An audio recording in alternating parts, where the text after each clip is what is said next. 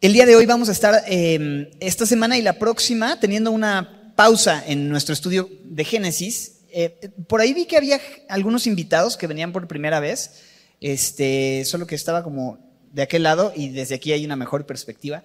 Si es la primera vez que vienes, puedes alzar tu mano solamente para poder identificar, porque por aquí hay una manita, ¿verdad? Y también por allá, y había alguien de este lado, y muy bien. Bueno, va, también por allá. Bueno, pues bienvenidos una vez más. Les platico que estudiamos verso a verso, capítulo a capítulo, libro por libro, la Biblia. Estamos estudiando desde ahora Génesis eh, y ha sido una bendición estar recorriendo eh, pues casi la mitad del libro de Génesis. Estamos eh, por entrar al capítulo 24 en las próximas semanas y ha sido de mucha bendición. Pero algunas veces también hacemos eh, momentos de mensajes especiales, una pausa para considerar ciertas fechas, ciertos temas que pues Dios pone para poder recordar y celebrar a Jesús, ¿verdad? Porque al final todo apunta a Jesús. Toda la palabra, toda la escritura se trata de Él. En las escrituras está la vida eterna, está la vida eterna que nos anuncia, es un testimonio que Dios nos ha dado, eso, la vida eterna, la cual está en el Hijo, el que tiene al Hijo, tiene la vida, el que no tiene al Hijo de Dios, no tiene la vida. Entonces, el testimonio, entendemos el mensaje, el anuncio de Dios para nosotros a través de su palabra en la persona de su Hijo Jesucristo. Y el día de hoy no queremos pasar por alto una oportunidad de venir a la palabra y considerar eh, lo que el día de hoy, Domingo de Ramos, que le llaman, que le dicen, ¿verdad? Domingo de Ramos es este momento eh, en el que se conmemora la entrada de Jesús a Jerusalén, lo cual da inicio a la Semana Santa. Entonces, vamos a leer Mateo 21, versos 1 al 11. Y después eh, vamos a entrar a meditar. Dice, cuando se acercaron a Jerusalén y vinieron a Betfagé, al monte de los olivos, permítanme un segundito, envió Jesús dos discípulos diciéndoles, vayan a la aldea que está enfrente de ustedes y luego van a encontrar una asna atada y un pollino con ella, desátenlos y tráiganmelos. Y si alguien les dijere algo, digan, el Señor los necesita y luego los enviará. Todo esto aconteció para que se cumpliese lo dicho por el profeta cuando dijo, decid a la hija de Sión, he aquí tu rey viene a ti manso y sentado sobre una asna, sobre un pollino, hijo de animal de carga. Y los discípulos fueron e hicieron como Jesús les mandó y trajeron el asna y el pollino y pusieron sobre ellos sus mantos y él se sentó encima. Y la multitud, que era muy numerosa, tendía sus mantos en el camino y otros cortaban ramas de los árboles y las tendían en el camino. Y la gente que iba delante y la que iba detrás aclamaba diciendo, Osana al Hijo de David, bendito el que viene en el nombre del Señor, Osana en las alturas. Cuando entró él en Jerusalén, toda la ciudad se conmovió diciendo, ¿quién es este? Y la gente decía, este es Jesús, el profeta de Nazaret de Galilea. Bien, en esta sección, hacia el final del Evangelio de Mateo, ya estamos en la última semana de la vida y el ministerio de Jesús, justo antes de ir a la cruz. Eh, para el Señor estaba claro a lo que había venido.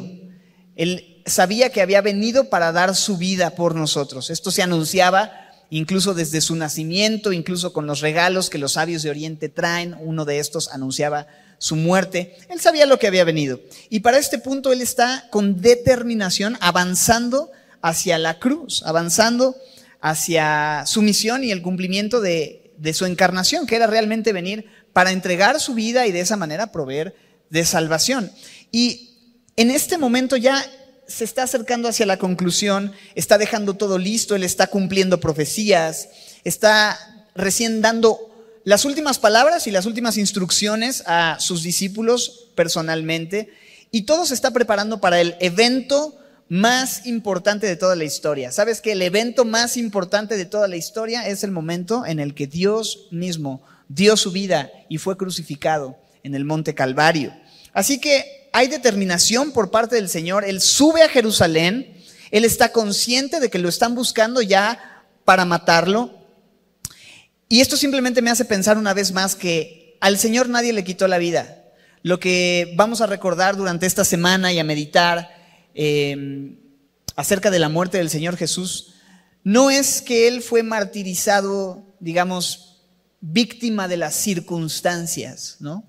Sino que él mismo declaró que a él no le quitaban su vida, sino que él tenía poder para poner su vida y para volverla a tomar, que es lo que de hecho el próximo domingo vamos a estar considerando acerca de su resurrección. Pero él pudo haberse escondido, él pudo haberse ido lejos. Ya en ocasiones anteriores los judíos querían arrestarlo, pero él encontraba la manera de escabullirse o de huir, porque no era el momento aún, no porque tuviera miedo, no porque estuviera huyendo, sino porque aún no había llegado su hora. Pero aquí Jesús siempre claro con los tiempos, sabe que el día se acerca y lejos de esconderse, él decide seguir, sabe que tiene una cita y a pesar de que sabe lo que le va a costar, es una cita que él no va a perderse. Es una cita que va a cambiar el rumbo de la historia y de nuestras vidas y va a partir en antes y después de Cristo la historia de cada uno de nosotros. Y Jesús no solamente está determinado a entrar en Jerusalén, sino, déjame ponerlo así, lo va a anunciar de la manera más pública posible. No es como que de repente llegó y ya estaba en Jerusalén y ahí como que... No, él va a anunciarse para entrar a Jerusalén. Y es que justamente es afuera de la entrada a Jerusalén, en el monte de los olivos, que Jesús va a preparar todo para que esa entrada sea sonadísima, ¿me explico? Para que sea reconocido, para que sea noticia, para que la gente suba historias a sus Instagram y Facebook y nada no había nada de eso. Pero si hubiera sido el caso, no hubiera sido algo para unos cuantos, algo oculto, un evento este, así para, ¿me entienden? Sino es público, es abierto, es enorme. Y va a mandar a dos discípulos. Es lo que leemos. Miren el verso 1, cómo dice que a punto de entrar en esta región de Betfagé, en el monte de los olivos, Jesús envía dos discípulos y les dice, verso 2, vayan a la aldea que está enfrente de ustedes y van a encontrar una asna atada y un pollino con ella. Desátenlo, tráiganmelos y si alguien les dice algo, digan, el Señor lo necesita y después los va a enviar. Entonces, lo que está haciendo Jesús al preparar esto es ir a pedir un pollino, que no es lo mismo que un pollito, ¿ok? Si hubiera sido de mi tamaño, quizás hubiera montado un pollito. Pero realmente va más allá del tamaño y la razón es, un asunto más profético que otra cosa, lo vamos a ver. Em, pero aquí habla de este pollino y también una asna atada. Probablemente esta mamá del pollino, eh, como que era necesario que estuvieran ambos animales para que el pollino, al ser un asno joven, no se alterara demasiado caminando entre toda la gente y con todo el ruido y fuera más bien, pareciera eso como que un este, toro salvaje, ¿no? Hay una feria con toro, toro salvaje, ¿te imaginas? El señor montado en un... Este, no es así el asunto.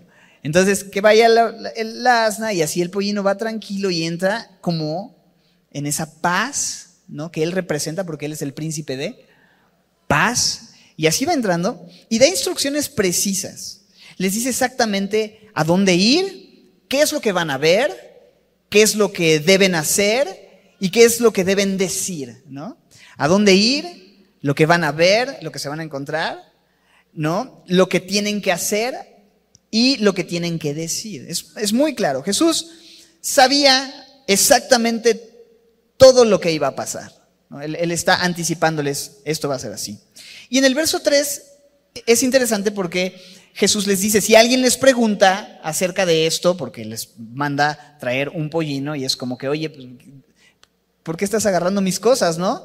Simplemente díganlo así, el Señor lo necesita, ¿no? El Señor lo necesita. Ustedes digan, el Señor lo necesita. Y es algo extraño, esa combinación de palabras es extraña porque si Él es el dueño de todo, no necesitan. Si Él es el Señor, el amo, el curios, el soberano y amo,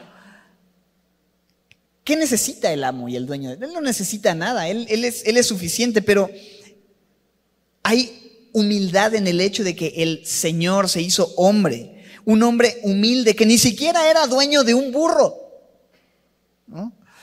Y Él está orquestando todo y permitiendo esto para que otros puedan participar de sus propósitos. Piénsalo así. Qué honor poder participar en el cumplimiento de una profecía, porque como vamos a ver, la entrada de Jesús en este pollino cumple con una de las profecías mesiánicas al pie de la letra. Pero regresando al punto, ¿te imaginas el honor de poder participar dando algo para que el Señor cumpla una profecía? En el Evangelio de Lucas, narrando esta misma escena, nos dice que los dueños sí preguntaron y ellos contestaron lo que Jesús les dijo y simplemente lo dejaron llevarse. Eh, los dueños dejaron que se llevaran estos animales. Qué honor que Dios te pida algo para usarlo para su gloria y poder participar en eso, ¿no? Porque aunque ellos les dejaron llevarse al pollino, Jesús es el Señor. O sea, en el texto Jesús no les dice, ustedes contesten, mi Señor lo necesita. Lo que les dice es, el Señor lo necesita. O sea, Él es el Señor, Él creó a esos animales para ese momento. Él desde tiempo previo había anticipado que esas personas tuvieran esos animales en ese lugar listos para que ese fuera el momento en el que fueran usados. Todo es suyo y Él no está pidiendo permiso. Simplemente dice, ¿sabes qué? Es necesario hacer esto, voy a tomar lo que yo les di. ¿Cuál es el punto? ¿A dónde quiero llegar con esto que les explico? Es lo mismo en nuestras vidas, ¿estás de acuerdo? El Señor no nos necesita. No nos necesita. Él es suficiente. Él es creador, Él es Señor, Él es dueño de todo lo que somos. Él nos dio cada recurso que tenemos en nuestras manos, cada talento, el tiempo que tenemos, los bienes, la salud, nuestra vida, todo es suyo. Pero es increíble pensar que Él quiere usar lo que tenemos para cumplir sus propósitos. No porque, híjole, es que si no uso lo que Él tiene, ¿qué voy a hacer? ¿Y ahora cómo voy a entrar en la entrada triunfal si no me prestan un pollino? ¿No? ¿Y ahora cómo voy a anunciar mi evangelio si esta persona no presta su voz? ¿O cómo van a adorar mi nombre si, si tal persona no toca la guitarra? ¿O qué, qué sé yo, sabes? O sea, él no necesita de nada. Pero me encanta pensar que Él nos equipa con lo que tenemos para cumplir sus propósitos. Y aún desde antes de la fundación del mundo, planeó crearnos, hacernos como somos, poner en nuestras manos todo lo que tenemos con el fin de poderle dar algo de regreso para servirles y participar con Él en sus propósitos eternos. Lo que sea que tengas, piensa en lo increíble que es que lo que tú le das, Él te lo dio primeramente. Así como esta persona que tenía ese pollino. Era suyo parcialmente, porque en realidad todo es de Dios. Y todo lo que tú y yo tenemos es de Él. Y si Él quiere cumplir sus propósitos con cualquier cosa que haya puesto en nuestras manos, lo único que nos queda decir es, Señor, adelante. ¿Qué quieres usar de mí? Ultimadamente, como decía mi mamá, ultimadamente, puedes hacer lo que quieras con lo que tú me has dado, porque todo es de ti, todo es por ti y todo es para ti. ¿Cuáles serían aquellas cosas en tu propia vida que identificas que Él te ha dado, que tienes, que son de Él y que estás quizás reservándote o dices, ok, estoy dispuesto a poner y disponer esto para cumplir tus propósitos. Cada uno de nosotros tenemos dones, cada uno de nosotros tenemos recursos, cada uno de nosotros hemos bendecido, hemos sido bendecidos con muchas cosas que estoy seguro que Él quiere usar. Cualquier recurso, tiempo, talento, es de Él. Es por Él y es para Él. A Él sea la gloria por los siglos. En tu vida, en tus tiempos. Él puede usar y quiere usar lo que sea que tengas para cumplir su propósito. Entonces Jesús manda por este pollino porque dice, lo voy a ocupar, lo necesito de alguna manera. ¿Y por qué lo necesitaba? Porque necesitaba un medio de transporte para entrar a Jerusalén, algo así como burrito Uber, ¿no? Como burruber o qué sé yo. Jesús ya había entrado muchas veces antes a Jerusalén. ¿Cómo lo había hecho? caminando, ¿no? Pero ahora va a entrar ahí para algo específicamente, verso 4. Todo esto aconteció para que se, ¿qué dice? Cumpliese lo dicho por el profeta cuando dijo, decid a la hija de Sión, he aquí tu rey viene a ti, manso y sentado sobre una asna, sobre un pollino, hijo de animal de carga. Lo que está diciendo Mateo en estos versos es la cita de Zacarías 9:9, donde el profeta escribe, alégrate mucho, oh hija de Sión, da voces de júbilo, oh hija de Jerusalén, he aquí, tu rey viene a ti, justo y trayendo salvación, humilde y montado sobre un asno, sobre un pollino, hijo de asna. Zacarías 9, 9. ¿De dónde sacarías un pollino de asna? Ah, nada más. Traigo porra. El Señor tiene sus maneras de conseguir los recursos para cumplir sus profecías, para cumplir sus propósitos, sus planes. Y vemos como Dios mismo anuncia, va a llegar tu rey, oh Jerusalén, va a llegar el Mesías Salvador, hay expectativa, hay una gran necesidad, hay una gran opresión, hay, hay, una, hay una, un ambiente de, de frustración. ¿Sabes? ¿No estamos un poco así el día de hoy nosotros también, pensando como, digo, y es un tiempo en el que estamos... Ok, no voy a decir más, simplemente nos hemos dado cuenta que no hay ningún líder humano que pueda resolver nuestra necesidad y traer realmente paz, traer orden, traer justicia. ¿Y cuánto anhelamos eso, cierto? Pero ningún color de ningún partido, ni mucho menos, nos hemos dado cuenta porque ya, ya han pasado prácticamente todos y estamos en lo mismo, ¿cierto? ¿Y de dónde vendrá nuestro socorro? ¿Quién es el único que un día realmente va a traer paz y justicia verdadera? Nuestra esperanza no puede estar en un cambio de gobierno o en que el mismo gobierno se quede. Nuestra esperanza tiene que estar en que un día va a venir el verdadero rey de justicia y va a traer paz. Y finalmente todas las profecías se van a terminar cumpliendo. Pero lo que quiero que, entendamos es que en este momento hay una expectativa y hay un anhelo de que alguien traiga justicia. Y, Él vino, y vino para resolver un problema mayor que las injusticias temporales. En este momento Él está apareciendo para vencer la muerte, el pecado y nuestros verdaderos y eternos enemigos, los enemigos espirituales, los enemigos eternos. Y Él habría de venir y habría de anunciar que Él va a entrar para vencer al pecado y a la muerte. Y va a venir el cumplimiento de esas profecías, va a venir el cumplimiento de toda esa expectativa que había.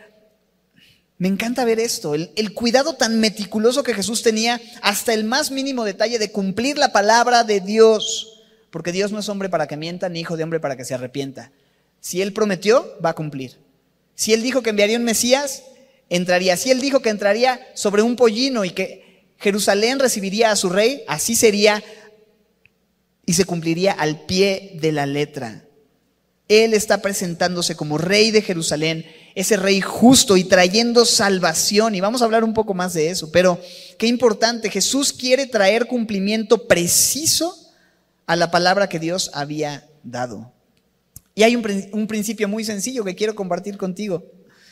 Otra vez, Dios siempre va a cumplir su palabra de una forma tan cuidadosa, tan meticulosa, al pie de la letra de como Él lo ha dicho, y tú y yo podemos confiar en eso.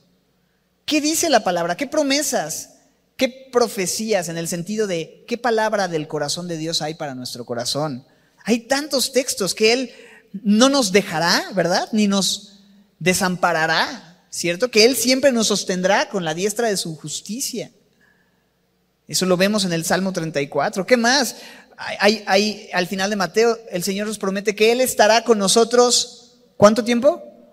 Todos los días hasta el fin del mundo. Son palabras que, que tú y yo podemos abrazar, son verdades a las que tú y yo nos podemos aferrar, que todas las cosas ayudan a bien a los que aman a Dios. ¿Sabes que eso es real? ¿Sabes que el Señor meticulosamente quiere cumplir cada una de estas palabras proféticas en tu vida? que Él es nuestro pronto auxilio en las tribulaciones, que por tanto no temeremos, que Él es nuestro Dios que nos esfuerza. que Él es fiel y justo para perdonar nuestros pecados y limpiarnos de toda maldad para aquellos que traen condenación, que ninguna condenación hay para los que están en Cristo Jesús. Cada una de estas palabras contenidas en la palabra profética más segura son verdades y palabras a las cuales tú y yo podemos aferrarnos y que tienen un cumplimiento meticuloso porque así es como el Señor cumple su palabra, detalladamente. ¿Has visto en tu propia vida cumplirse esto de maneras que dices no puede ser? Es tan real este libro, es tan real su voz, es tan real su palabra, la verdad. Una y otra vez vemos su fidelidad. Y eso es realmente maravilloso. Él cumple sus promesas y nuestro corazón puede estar confiado en sus promesas, en su palabra. Así como Él en Zacarías 9:9 nos dice, tu rey viene a ti manso y sentado sobre una asna, sobre un pollino, hijo de animal de carga. Ok, Jesús va a cumplir exactamente como Zacarías lo dijo, esto y Él va a preparar todo para hacerlo. Y al cumplir con esa profecía, Él está declarando abiertamente, yo soy el rey prometido. No tienen que esperar a otro, tu rey ha llegado, tu Mesías está aquí. Eso es lo que Él está haciendo al apropiarse de la profecía y entrar en una asna. La gente en ese momento tenía en la mente y en el corazón estas profecías. Ellos sabían que esto era verdad. Pero me encanta que no solamente iba a dejar claro que Él es el rey de Israel, sino también qué tipo de rey. Porque ahí en el texto nos habla de un rey manso, un rey humilde. En otras palabras, no alguien que entra en un caballo, ¿no? Porque esto siempre representa la imagen de un conquistador fuerte, ¿no? Que viene a conquistar por la fuerza. En este texto lo que vemos al entrar en un pollino es que él no venía a conquistar a la fuerza o por fuerza, sino con humildad, con amor y por amor. Otra vez, el príncipe de paz, no en guerra. Si bien él peleó la batalla y la ganó. Pero me encanta ver la ilustración siempre del corazón y el estilo de Jesús, que es un estilo de humildad, de amor, de ver por los demás, de no imponerse, sino invitar a la gente en su necesidad. Él es el rey y probablemente no sea el rey que a veces tú y yo pensamos como en ese tiempo. Se tenía una expectativa diferente del reinado y el tipo de Mesías que sería. ¿Te acuerdas? Los del camino Emaús van platicando y van diciendo, nosotros pensábamos que este era el que iba a libertarnos de la opresión, pero vemos que no pasó nada de esto. Y están decepcionados los del camino Emaús, porque tenían una expectativa distinta de lo que realmente él vino a hacer. ¿Por qué le habrá entregado Judas? ¿No será también que él estaba decepcionado? porque él esperaba algo diferente y dijo, no, a este lo vendo y me quedo con algo, por lo menos voy a sacar algo para mí. Pero aún en su entrada triunfal, me encanta ver eso, él es humilde, él no viene supliendo o cumpliendo con expectativas temporales de humanos, sino cumpliendo con el propósito eterno del Dios santo y poderoso que tiene una razón de hacer cada cosa como las hace. Y no manda pedir un ejército, caballos, carros, trompetas. Escoge un burrito, demostrando de esa manera que Él es un rey de un reino diferente, de un reino eterno. Charles Spurgeon, acerca de ese momento, escribe lo siguiente, lo leo, dice, hablando de Jesús montando el asna o el pollino, allí monta el rey el más pobre de todo el estado porque aquel rey no tenía donde recostar la cabeza. Allí monta el rey, el más pobre de todos, sobre el burro de otro hombre que ha tomado prestado. Allí monta el rey, uno que pronto morirá, despojado de su túnica para morir desnudo y expuesto. Y sin embargo, Él es el rey de este reino, el primero, el príncipe, el líder, el coronado de toda la generación, simplemente porque es el que tenía menos. Él fue quien más había dado a los demás y menos se conservó a sí mismo. El que era menos egoísta y más desinteresado, el que más vivía para los demás, era el rey de este reino. Este es el rey que Dios prometió a su pueblo. un rey manso que venía a salvar. Este es el rey que tú y yo tenemos. Y somos llamados a seguir su ejemplo de amor, de servicio, de abnegación, de humildad. Y ahí está Jesús, a punto de cumplir esta profecía. Manda a sus discípulos en esta tarea de traer el pollino. El verso 6 nos dice que los discípulos, ¿qué hicieron? Versículo 6. Fueron, ¿eh? Hicieron, ¿me ayudas a leerlo juntos? ¿Hicieron qué? Como Jesús les mandó. ¿El Señor te ha mandado hacer algo? ¿Y cómo respondes cuando el Señor te llama a hacer algo? Porque aquí dice que los discípulos, no, no cualquier persona, un discípulo, un verdadero seguidor de Jesús, es alguien que ante la indicación y a Dios enviando, vas. Y haces no más, no menos, sino simplemente, ¿qué dice el texto? Como Jesús te mandó. Siempre que leo este pasaje me encanta observar la sencilla obediencia de los discípulos. No inventaron, no produjeron, no dijeron, Señor, un burrito. ¿Cómo tú en un burro? No, tú mereces algo mejor. Te vamos a conseguir un caballo último modelo con asientos de piel. Ah, bueno, pues un caballo tiene asiento de piel. De piel de caballo. Ya mi porra no se está riendo tanto, se está controlando. ¿Te imaginas que ellos hubieran dicho, ¿sabes qué? No, no, no, vamos a conseguirle algo de adeveras, como un burrito, no, no. Y, ellos llegaban, Señor, yo sé que tú nos mandaste por un pollino, pero mira, te trajimos. Se ve mucho más cool si entras en un panda. la, imagen de la entrada triunfal y así, ¿qué? Y Jesús así de, pero yo no necesito un panda, o sea, no. No estamos en China. Ok. Ponle que hubieran traído otra cosa y hubieran producido, ¿sabes qué hubiera sucedido? Hubieran arruinado la profecía. Cuando uno le quiere poner de su cosecha a las cosas sencillas que Dios nos ha llamado a hacer, lo único que, que logramos es, pues es que nadie puede frustrar los propósitos de Dios. Pero podríamos llegar a ensuciar un cuadro precioso y perfecto y claro de algo que Dios quiere hacer.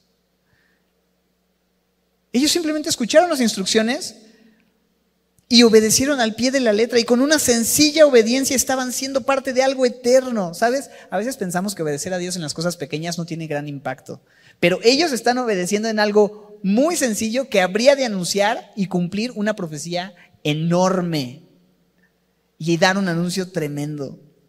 En otras palabras, debemos tener cuidado, ¿te acuerdas? Lo vimos con Abraham, de no querer ayudarle a Dios, no querer meter nuestra cosecha, no querer producir. Si la instrucción y el llamado es sencillo, tú ve, haz como Dios te pidió y eso va a ser suficiente para que Él cumpla su propósito. Lo único que Él pide es una obediencia sencilla, sin meterle de nuestra cosecha ni más ni menos. Y eso finalmente resulta en que Él es glorificado.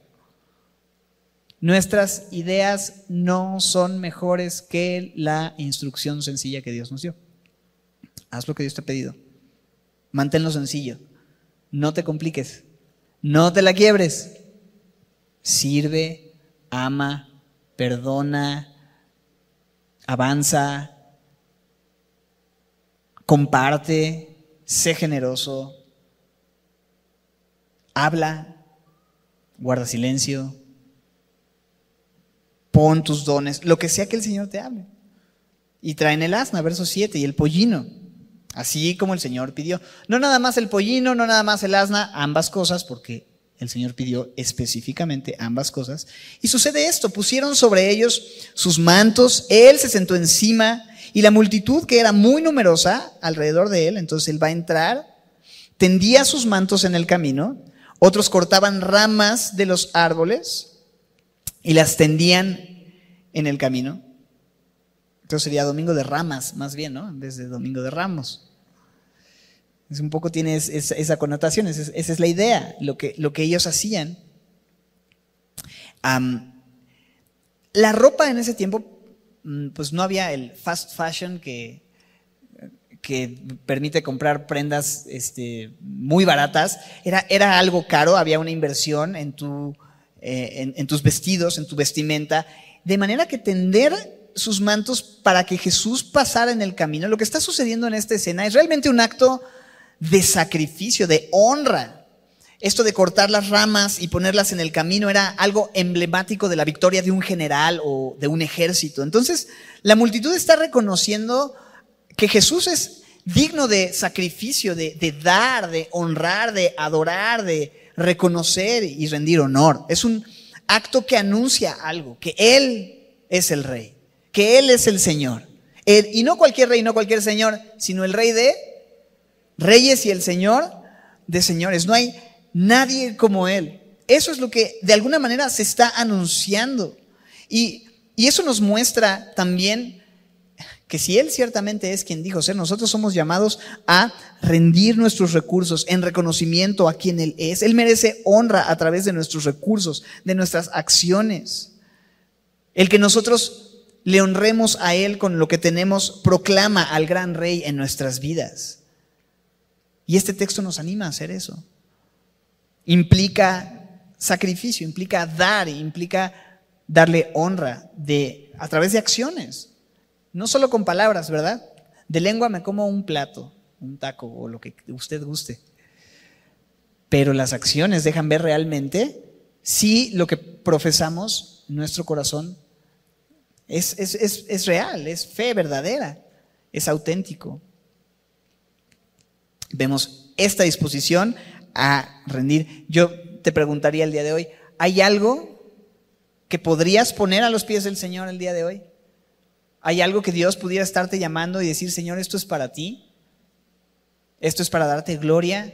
Esto es para reconocerte. Y miren la exclamación, verso 9, Osana, exclamaba la multitud, la aclamaba. No solamente ponían esto, sino este sacrificio de labios que confiesan su nombre, fruto de labios, sacrificio de alabanza. Dice, Osana al Hijo de David, bendito el que viene en el nombre del Señor. Dice, Osana en las alturas, Osana en lo alto. Osana significa salva ahora, ¿no? Sálvanos. Y eso es exactamente a lo que Jesús va a entrar a Jerusalén. Eso es exactamente lo que está por suceder.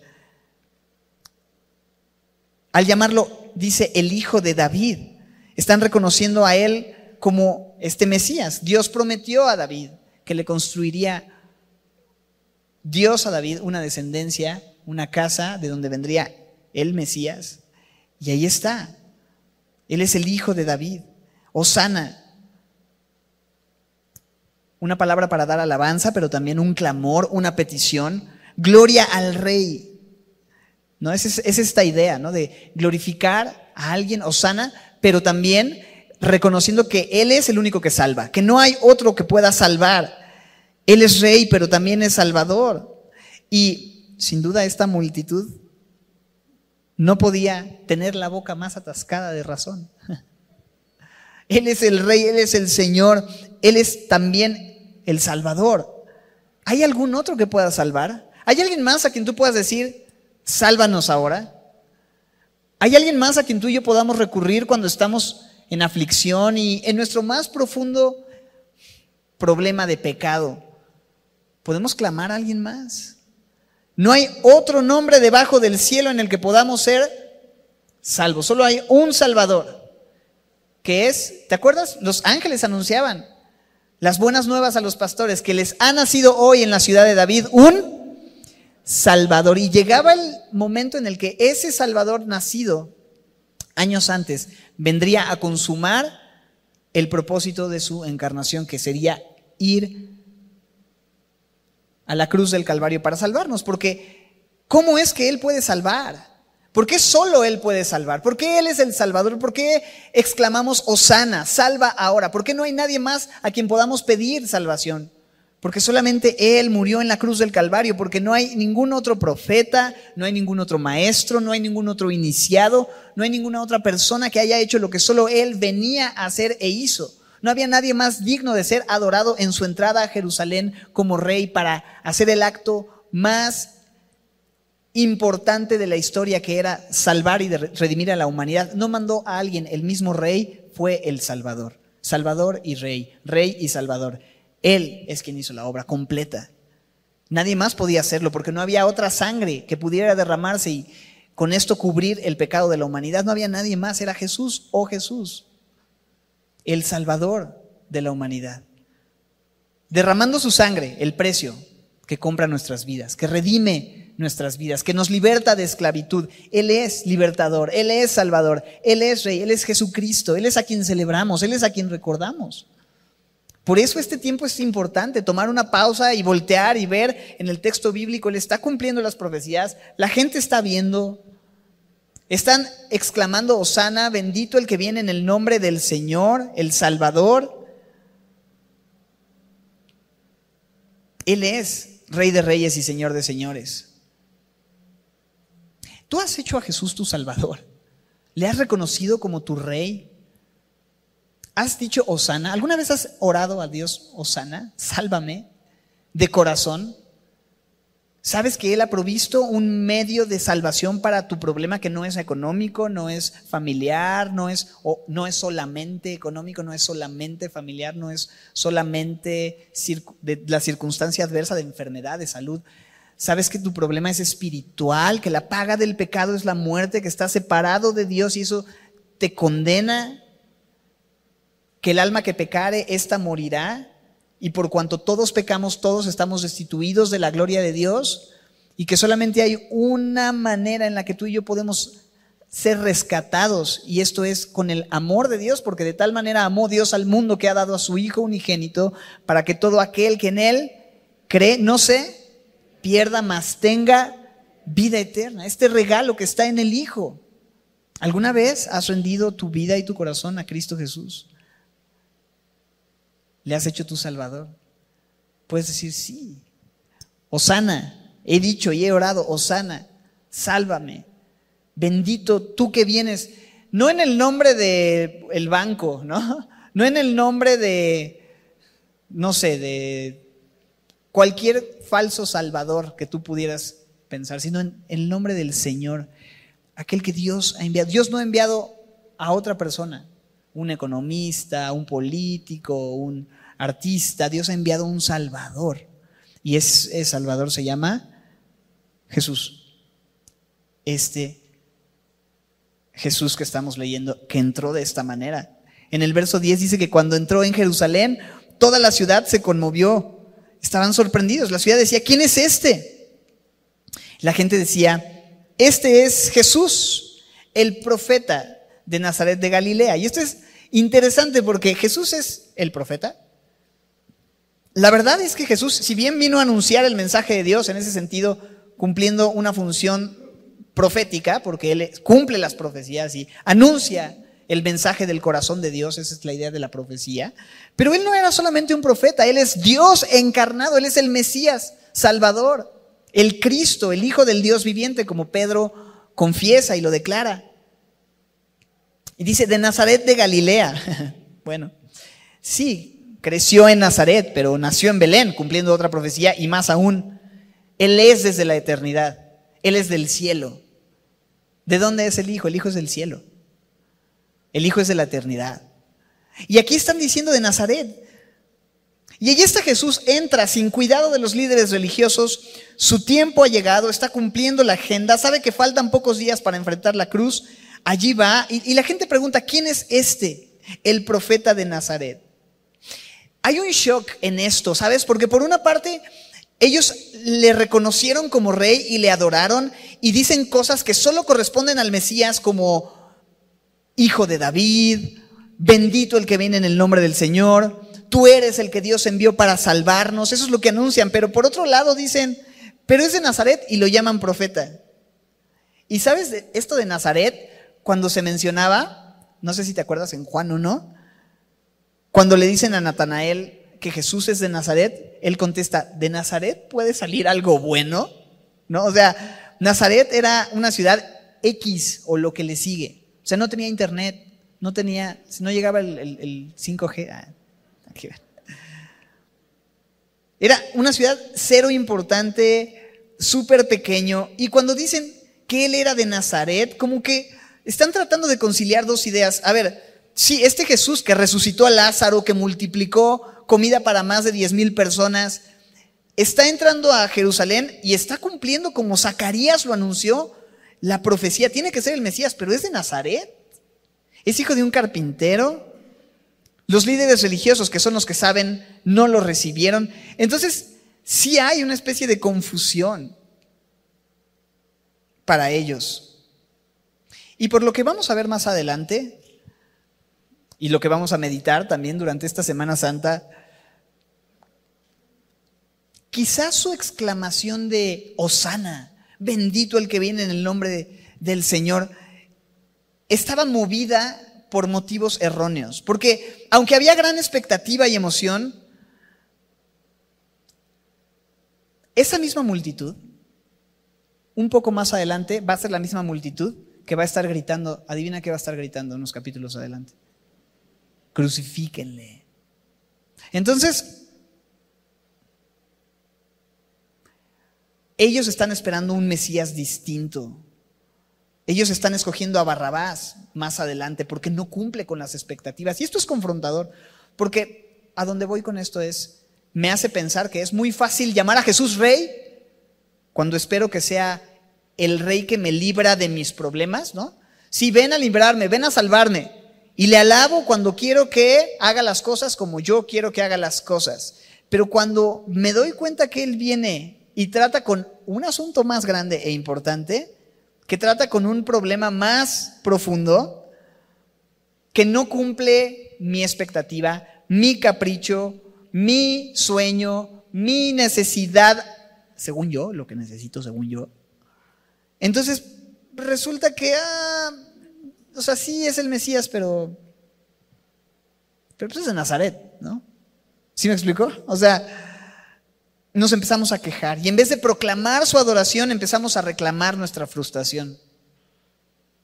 Y eso lo único que demuestra es que quizá no hemos entendido qué tipo de rey es Jesús, no el genio de la lámpara mágica, no el que vino a cumplir mis caprichos, no el que vino a darme mi mejor vida hoy, sino el rey soberano que tiene un plan trazado desde antes de la fundación del mundo, que quiere atender a mi situación eterna y no solo temporal. No el genio de la lámpara mágica que viene a hacer mi voluntad, sino aquel que va a cumplir su voluntad y va a rescatarme de mi pecado, no de mi asunto temporal solamente. Y con su salvación me va a dar esperanza. Pero no es una esperanza temporal, es una esperanza viva, ¿cierto? Hemos sido renacidos para una esperanza viva, no una esperanza temporal, no una esperanza que muere, no una esperanza que depende de las circunstancias. Dios quiere hacer y cumplir un propósito eterno. Hay confusión en nuestros corazones, a veces no sabemos.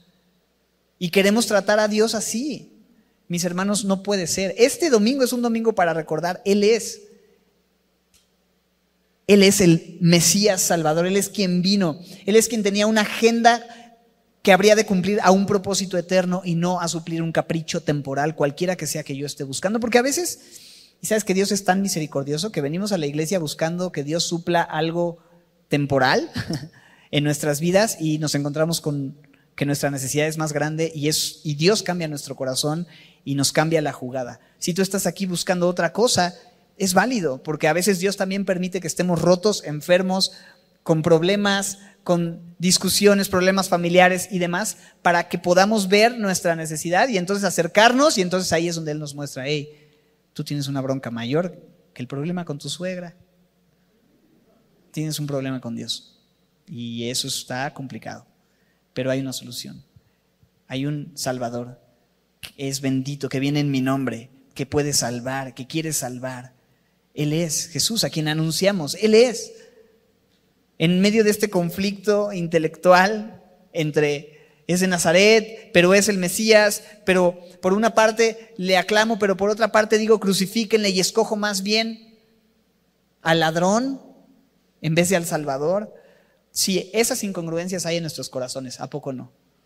No sabemos elegir, no sabemos qué, es lo que necesitamos, qué nos conviene, pero Él sí sabe. Y la obra de Dios no estaba limitada a que la gente entendiera su necesidad, a que la gente se diera cuenta realmente, a que la gente lo tratara bien, a que la gente dijera, pásele, no, tú eres el Salvador, el Rey, qué bueno que viniste a salvarnos, ¿no? La obra de Dios no está limitada a nuestro entendimiento ni siquiera. Qué maravilla, ¿no? ¿Te imaginas que se tratara de nosotros, de que lo pudiéramos ver, de que lo pudiéramos entender, de que pudiéramos llegar a la conclusión correcta en nuestra mente de quién es Jesús? Porque somos inteligentes. ¿Quién tiene la capacidad de ver quién es Jesús si no le es revelado? Si no es por la obra de Dios. Si tú estás aquí el día de hoy no es porque, wow, eres una persona muy especial. Digo, no te quiero hacer sentir tampoco... Son gente preciosa, sin duda, y, así en domingo bañaditos y peinaditos y bien vestiditos, se ven hermosos, pero no es por eso que Dios nos ama o nos atrajo o nos tiene en este lugar, porque somos gente nice.